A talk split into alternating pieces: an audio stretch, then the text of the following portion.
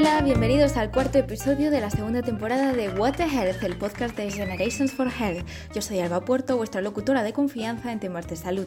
Pero lo importante ahora es quién me acompaña, Rebecca Johnson. ¿Qué tal estás? Muy bien, Alba. ¿Y tú? ¿Qué tal? Para quienes no la conozcáis, Rebecca Johnson es gerente de proyectos de salud infantil global, políticas y promoción en UNICEF España. Tradúcemelo, Rebeca. ¿Cuáles son tus funciones en UNICEF? Ya, es un título ahí bastante a tope. Eh, pero bueno, primero que nada, un honor estar aquí y hablar contigo, Alba. Y la verdad que es un placer siempre poder trabajar con Generations for Health. Entonces, muchísimas gracias. Y bueno, traduciendo un poco el título mío, básicamente lo que estoy haciendo ahora mismo es hacer advocacy. Hacer advocacy también es una palabra muy, bueno, muy muy llena, que es de sensibilizar al público, hablar también con muchos políticos sobre temas muy importantes para nosotros en UNICEF, especialmente sobre salud global infantil. Asegurarnos que los derechos de cada niño y niña en temas de acceso a salud, especialmente en España y luego al nivel mundial, eh, estén ahí, eh, se sean escuchados y sean una prioridad. Em, resumiéndolo, tiene diferentes matices en diferentes acciones que hacemos, informes, conferencias, eh, investigaciones, etcétera. Entonces es un poco, un poco de todo. Ahí lo dejo. Sobre sensibilidad que has dicho, estáis ahora muy enfocados en neumonía infantil. ¿Por qué, ¿Por qué es tan importante para UNICEF ahora este tema? ¿Qué estáis haciendo actualmente sobre neumonía infantil? Sí, es que justo el 12 de noviembre fue el Día Mundial de la Neumonía. La neumonía infantil, bueno, la neumonía en sí es una enfermedad que sigue siendo la enfermedad contagiosa que más niños y niñas mata eh, en todo el mundo y por eso es tan importante para nosotros. A ver, el primer derecho que debería tener cada niño y niña es el derecho de vivir, el derecho de sobrevivir y luego la supervivencia. Entonces es algo que luchamos claramente y sigue siendo eh, una enfermedad que más o menos mata 800.000 niños y niñas cada año. Eh, también sabemos que la neumonía grave afecta a más de 22 niños de... Eh, países de ingresos bajos y medianos cada año. Es decir, que imagínate, eh, a ver, un país ya en general de 22 millones y eso es que cada hay esos niños que sufren esa enfermedad, una enfermedad que normalmente, por ejemplo, aquí en España se puede tratar fácilmente, bueno, más que nada se puede prevenir, luego diagnosticar y luego tratar pero en esos países no, no es tan fácil. Y es algo que ahora estamos viendo claramente con esta pandemia. Pero bueno, por eso nos importa tanto y por eso seguiremos luchando para que menos niños y niñas mueran de esa enfermedad. Claro, es que hay un dato que a mí me parece increíble y hasta difícil de creer. Vosotros decís que cada 39 segundos muere un niño por neumonía. ¿Por qué no se abre telediario diciendo que la neumonía es la primera causa de mortalidad infantil? Es decir, ¿por qué la neumonía recibe menos atención en comparación con otras enfermedades?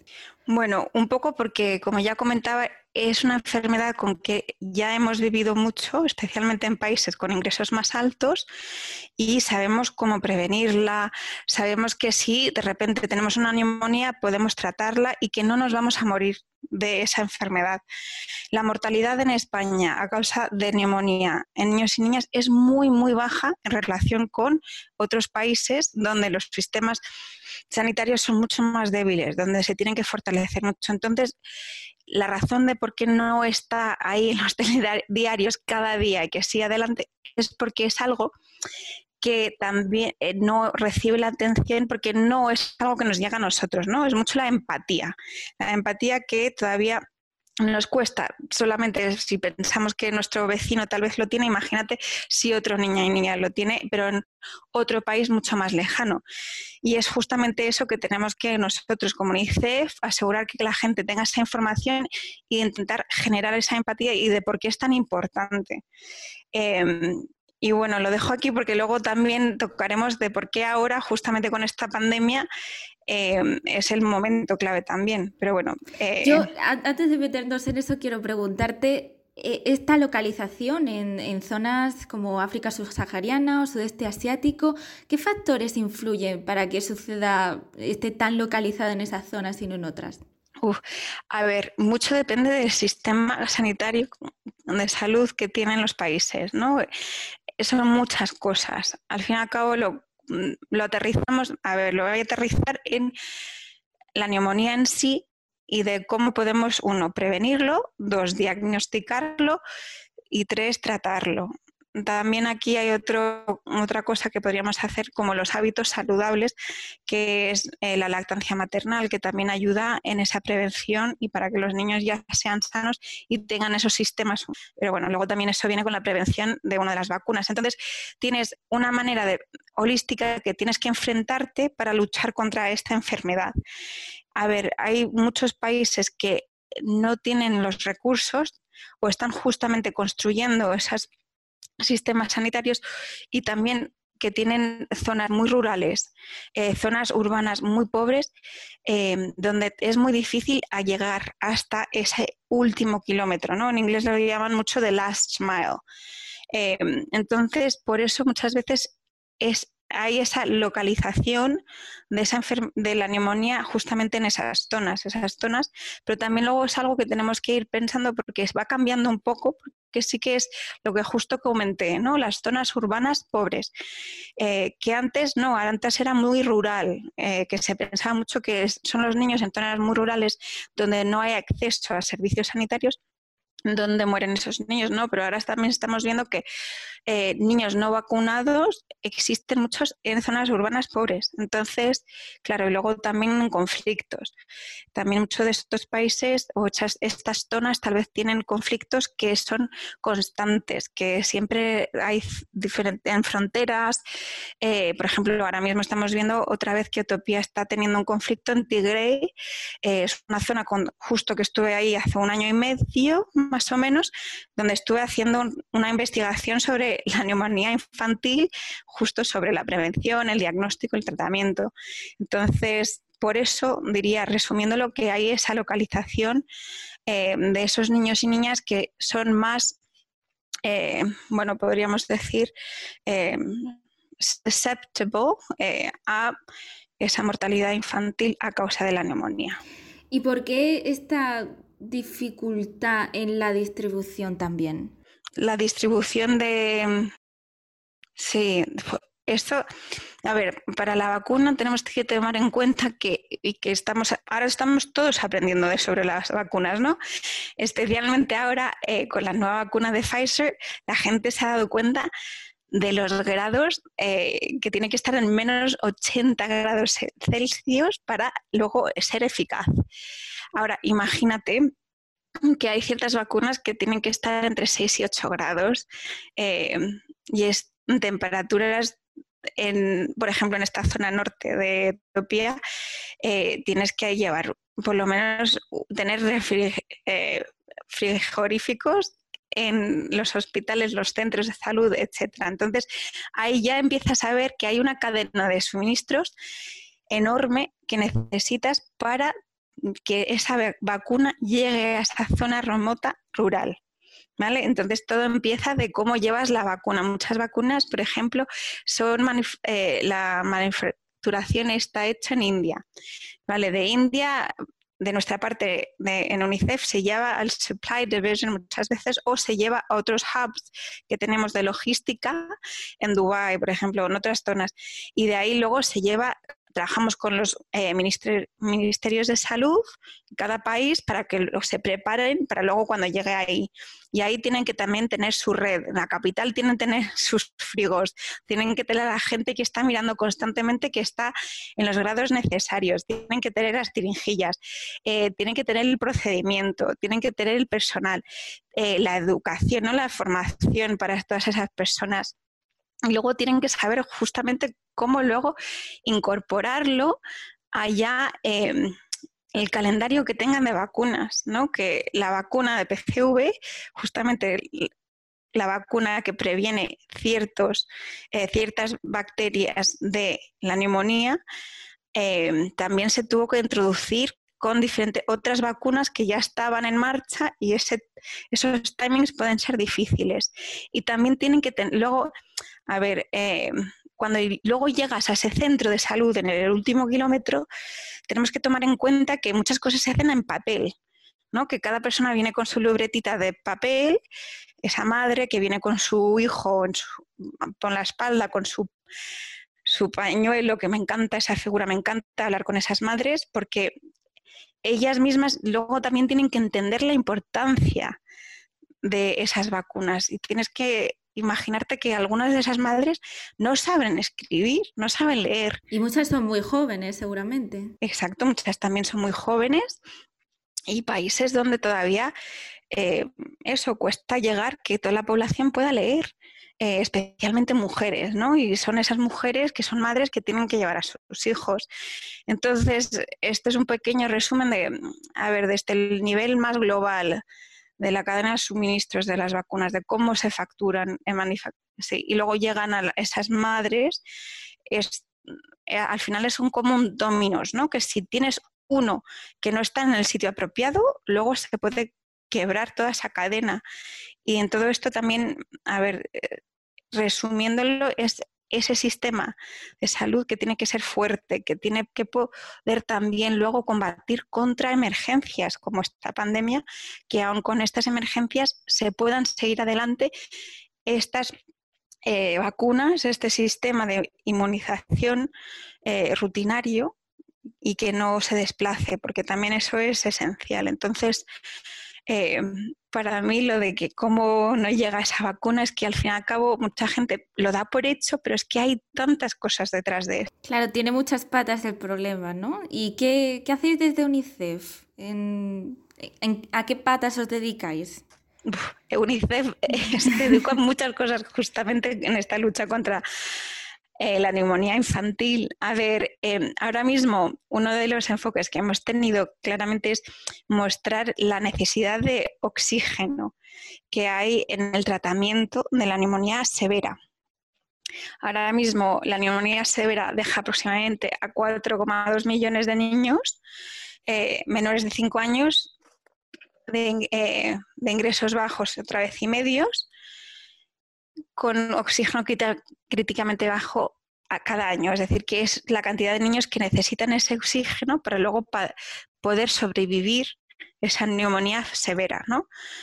Que es 4,2 millones de niños, 800 millones de ellos, eh, perdón, 800.000 de ellos al final no reciben ese oxígeno muchas veces o no reciben el tratamiento adecuado y se mueren por esa enfermedad. Entonces, nosotros bueno, que, sabéis que esta estimación, justamente con una de las cosas que hacemos son datos para que la gente entienda la gravedad, lo hemos hecho con el Clinton Health Access Initiative, con Save the Children también, y luego con un centro de investigación infantil de Murdoch. Entonces, uno, trabajamos en muchos diferentes eh, ámbitos, en el sentido que trabajamos con muchos diferentes aliados para asegurarnos que tengamos los buenos datos, para luego saber exactamente las diferentes cosas que tenemos que luego ir aplicando para que ese número baje, ¿no? Porque no podemos de repente, sabemos que es importante la neumonía infantil, que muchos niños mueren, pero justamente cuántos mueren, bueno, cuántos necesitan X tratamientos, cuántos no son vacunados, ¿no? Entonces lo, lo menciono porque creo que los datos son es algo que mucha gente no se toma en cuenta, pero tenemos que recordar lo importante que es, porque sin datos también no podemos luego enfrentarnos a la realidad. Claro, es otro tipo de diagnóstico, ¿no? Diagnosticar el problema. Exacto. Y luego, claro, es uno, es la prevención, que trabajamos con la prevención, que muchas veces es mostrando esos hábitos saludables eh, como la nutrición adecuada, que también es muy importante, eh, la lactancia materna, como ya mencioné, y luego también es, eh, las vacunas. Las vacunas son esenciales, que ya hablemos un poco sobre eso. Y como UNICEF es, el, eh, bueno, al fin y al cabo es suministrador más grande de vacunas en todo el mundo. Al fin y al cabo, el año pasado eh, vacunamos 45% de todos los niños y niñas en el mundo. Es decir, que son muchísimas vacunas que vamos suministrando y que ayudamos a cada país con esa, con esa red que te mencionaba, con esa creación de la cadena de frío, que hablando de los, los refrigeradores de que, tienen que tener X grados y etcétera, eso se llama la cadena de frío, trabajamos en eso. Luego tenemos el diagnóstico. Em, otra vez, volviendo a Etiopía, eh, una cosa que hemos hecho, que estamos trabajando con la Fundación La Caixa, es que hemos puesto en marcha un, se llama un oxímetro que se pone en el dedo de un niño y ahí puedes ver no solamente las respiraciones que toma cada minuto, pero también el nivel de oxígeno que tiene en la sangre, porque es esencial para poder diagnosticar la neumonía, que al fin y al cabo muchas veces lo que pasa es que la neumonía tal vez se diagnostica por otra cosa. Tenemos que pensar que también en esos, esas partes eh, más lejanas de esos países no tienen tantas herramientas para diagnosticar y de repente tal vez te dicen que es una malaria, porque al fin y al cabo estás en la temporada de malaria y es lo más fácil para diagnosticar y porque no tienen los test de malaria. Entonces también tenemos que tomar eso en cuenta porque sí que con la fiebre se puede confundir. Y luego eh, el tratamiento. El tratamiento significa esos antibióticos que trabajamos mucho también en esa distribución y luego el, oxígeno, que también ahora con la COVID-19 eh, decidimos también apoyar la eh, distribución de una cosa que se llama concentradores de oxígeno, básicamente que son, bueno, pesan 23 kilos, que los puedes poner ahí ayudan a crear ese oxígeno necesario que también eh, lo utilizamos para poder apoyar contra la COVID-19. Eh, bueno, lo dejo un poco aquí resumiéndolo porque así es que estamos en bastantes cosas y, esto, esto creo que es lo más, bueno, lo más a grande escala y creo que así no nos complicamos las cosas. Mm, sobre esto que has mencionado del COVID-19, otro tema de debate de salud que está en el candelero, otro tema también sobre vacunas, pero ¿cómo ha afectado el COVID-19 a la situación o al avance de, de la neumonía infantil en el mundo? ¿Hemos avanzado? ¿Hemos retrocedido? ¿Estamos en compás de espera? Sí, a ver, como con cualquier emergencia, lo que pasa muchas veces es que eso es lo más importante, ¿no? Y debiera serlo, porque esta es una pandemia que está impactando a nivel mundial en una manera que no, no sabíamos, ¿no? Había muchos expertos que lo veían venir, ¿no? Y por eso ha creado esta teoría de, bueno, estas teorías de conspiración, etcétera. Pero claro, eso ahora está en primer plano, pero en segundo plano todavía tenemos esas enfermedades que siguen matando. Eh, y mucho lo que, como lecciones aprendidas, por ejemplo, de las epidemias con ebola, se ven que luego lo que al fin y al cabo causa más mortalidad son esas enfermedades un poco olvidados y puestos ahí al segundo plano. Y resumiendo, pueden morir más niños y niñas por esas enfermedades que por la COVID-19, como ya sabemos, porque también tampoco impacta a los niños en la misma manera que los adultos. Entonces, em, es una ocasión donde tenemos que tomar eso en cuenta y lo estamos haciendo mucho desde UNICEF, por eso también apoyando que no solamente, a ver, al administrar el oxígeno a diferentes países, que lo estamos haciendo en todas partes ahora mismo, es decir, que, eh, bueno, justamente lo habíamos, estamos también creando, eh, bueno, en Ghana y Senegal hemos suministrado oxígeno para la respuesta completamente de la COVID-19. Y luego en Sierra León estamos también apoyando la instalación de tres plantas de oxígeno, de absorción, de cambio de presión que es algo nuevo que se PSA, que aprendí también el otro día, y luego también a la vez estamos estableciendo una planta de oxígeno médico líquido para la unidad de cuidados especiales para recién nacidos en Cox's Bazar, en Bangladesh, para los refugiados Rohingya. Entonces, estamos tomando esto una oportunidad para fortalecer los sistemas de salud existentes con el acceso a oxígeno y luchando para que sea una lección aprendida para para luego. Para, es decir, que no podemos luego poner esto al lado y decir, no, esto era algo que para la respuesta de la pandemia. No, no, es que justamente esto se necesitaba ya antes de la pandemia y mira, vamos a seguir luchándolo porque lo queremos para después también. Entonces, esto es una de las maneras que lo estamos asegurando, nos estamos asegurando que sigamos luchando contra la neumonía infantil. Dos, también todo el trabajo que estamos haciendo, eh, que no se está viendo ahora todavía, pero luego ya en los próximos meses lo veráis, es eh, preparando a cada país que esté, bueno, especialmente los países de bajo y medios ingresos, para que estén listos para esta nueva vacuna, ¿no? Como ya estábamos trabajando muchos con esos países, con las otras vacunas infantiles, a también trabajar con esta, porque sí que UNICEF eh, está trabajando con Gavi y CEPI con las nuevas vacunas de la COVID-19 porque hemos prometido que vamos a suministrar 2.000 millones de vacunas en 2021. Si ya se encuentra una vacuna que sea eficaz y segura. Eh, todo con eso en mente, por favor. Si se encuentra una vacuna que sea segura y eficaz. Entonces, en eso, ya sabiendo que lo estamos fortaleciendo, queremos utilizar ya eh, ese esfuerzo para luego en el futuro seguir asegurándonos que no hay un niño que no recibe ninguna vacuna, porque todavía tenemos 14 millones de niños y niñas cada año que no reciben vacunas. Ah, entonces, es otra de las cosas que estamos haciendo para asegurarnos que esta pandemia eh, no sea solo una pandemia contra la COVID-19, pero que sea una pandemia que también nos ayude a fortalecer la salud global, ¿no? que nos ayude para la próxima emergencia, porque lo que también es, nos está mostrando esta pandemia es que van a venir más, desafortunadamente. No sabemos cómo, pero claro, como el mundo está tan interconectado, es algo que tenemos que ya irnos preparando para ello. Me parece importantísima la labor que desarrolláis desde UNICEF. Y quiero hablarte sobre esto que me dices, sobre el futuro, sobre el después. Te lo voy a preguntar como nos suelen preguntar en las entrevistas de trabajo. ¿Cómo os veis en UNICEF en cinco años? Uf, sí, a ver, yo creo que como UNICEF siempre se va a ver como una organización que lucha por los derechos de cada niño y niña, ¿no? Em, y va a seguir siendo ese luchador.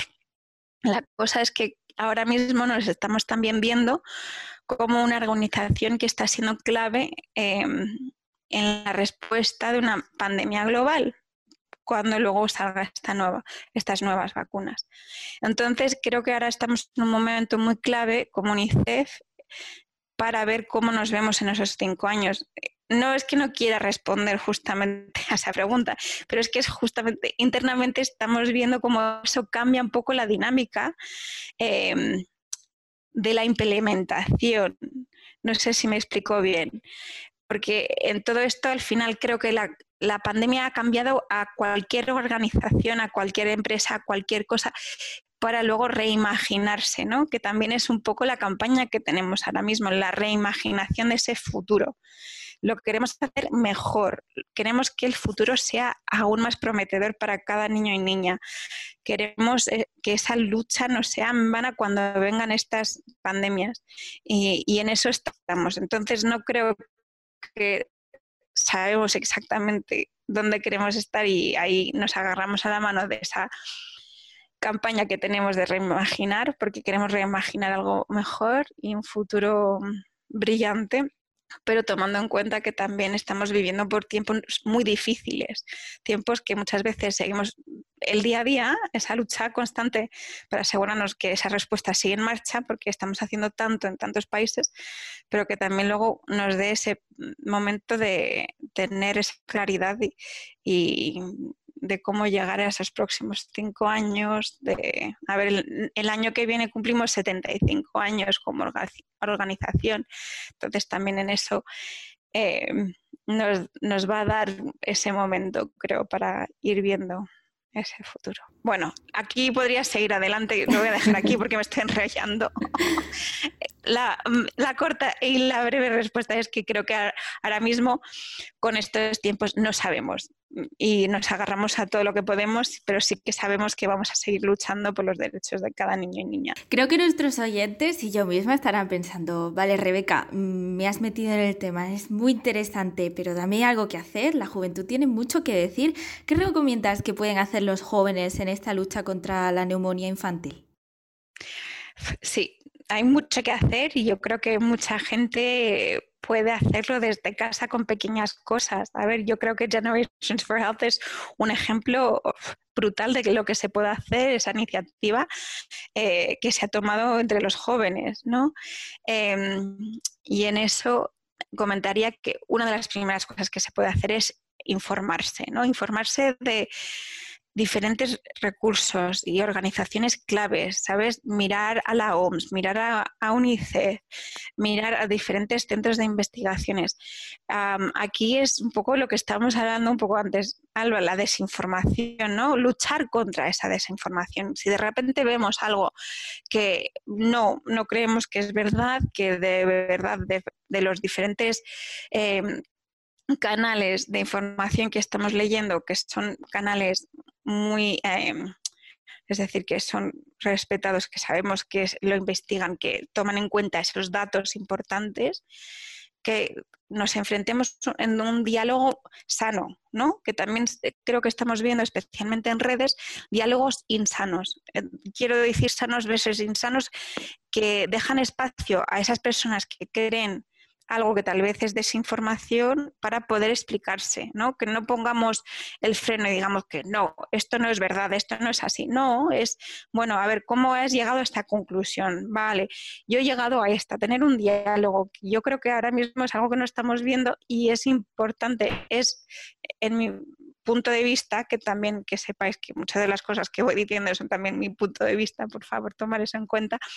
Em, es esencial contra la lucha de la neumonía infantil, porque al tener esa información y que la otra, eh, que el resto de la gente lo vaya entendiendo, vuelvo a lo que empecé, esa empatía, que queremos generar empatía sobre ese sufrimiento de tantos niños y niñas en otros países y luego también nuestro propio país, que sí que hay muchos niños aquí también que sufren de la neumonía, ¿no? Em, y ahí va, eso es una de las cosas. Dos, em, a ver, ir explicándolo, eh, a ver, lo que estaba hablando era informarse y luego ir hablando y teniendo diálogos en redes, pero luego también si vemos oportunidades con diferentes personas o diferentes amigos o familiares o en una clase de repente se toca un poco el tema de salud global, decir, mira, yo quiero abordar este tema, que me parece muy importante, ¿no? Que tomar esa pequeña iniciativa que de repente tal vez ahí a 20 personas más le has informado sobre la neumonía infantil y que no tenían ni idea que era la enfermedad eh, que más causa la mortalidad infantil en este mundo. Eh, y luego tres, creo que también eh, lo dejo un poco... a ver, ¿cómo explicarlo en una manera? No, bueno, seguir teniendo esa curiosidad innata, ¿no? Creo que es algo que em, necesitamos mucho de este, estas organizaciones, un poco que vemos UNICEF, hay UNICEF, que esto lo tiene que tener ya lo tienen que saber ya todo, lo tienen que hacer ya todo. No, necesitamos esa curiosidad que luego lleva a ese empuje de los jóvenes. Necesitamos esa voz, necesitamos vuestra voz para asegurarnos que estamos haciendo todo lo posible en esa lucha, ¿no? Porque muchas veces eh, como odio llamarme ya una, entre comillas, adulta o más mayor, pero es lo que pasa, ¿no? Nos olvidamos de, lo que nos ha llevado a, a, llegar a este punto. A ver, yo estoy aquí en este puesto porque yo también quiero luchar contra la neumonía infantil, pero de repente tal vez me, eh, me estanco en las cosas administrativas y me, olvida me, olvido de esa pasión. Entonces, como jóvenes, vosotros tenéis esa pasión y esa energía que también nos necesitáis transmitir a nosotros. Entonces, ahí, ahí lo dejo con estos tres puntos y deciros que muchas gracias, que al final de toda mi alma, de, de todo mi corazón, es que agradezco tanto esa labor que estáis haciendo porque me da mucha energía eh, y me encanta, me encanta. Nosotros agradecemos que estés aquí y hayamos tenido esta conversación tan interesante y lo apuntamos todo lo que has dicho, tener curiosidad, tener interés, informarse, hablar con empatía, muy muy importante. Muchísimas gracias, de verdad. De nada, Alba, gracias a vosotros.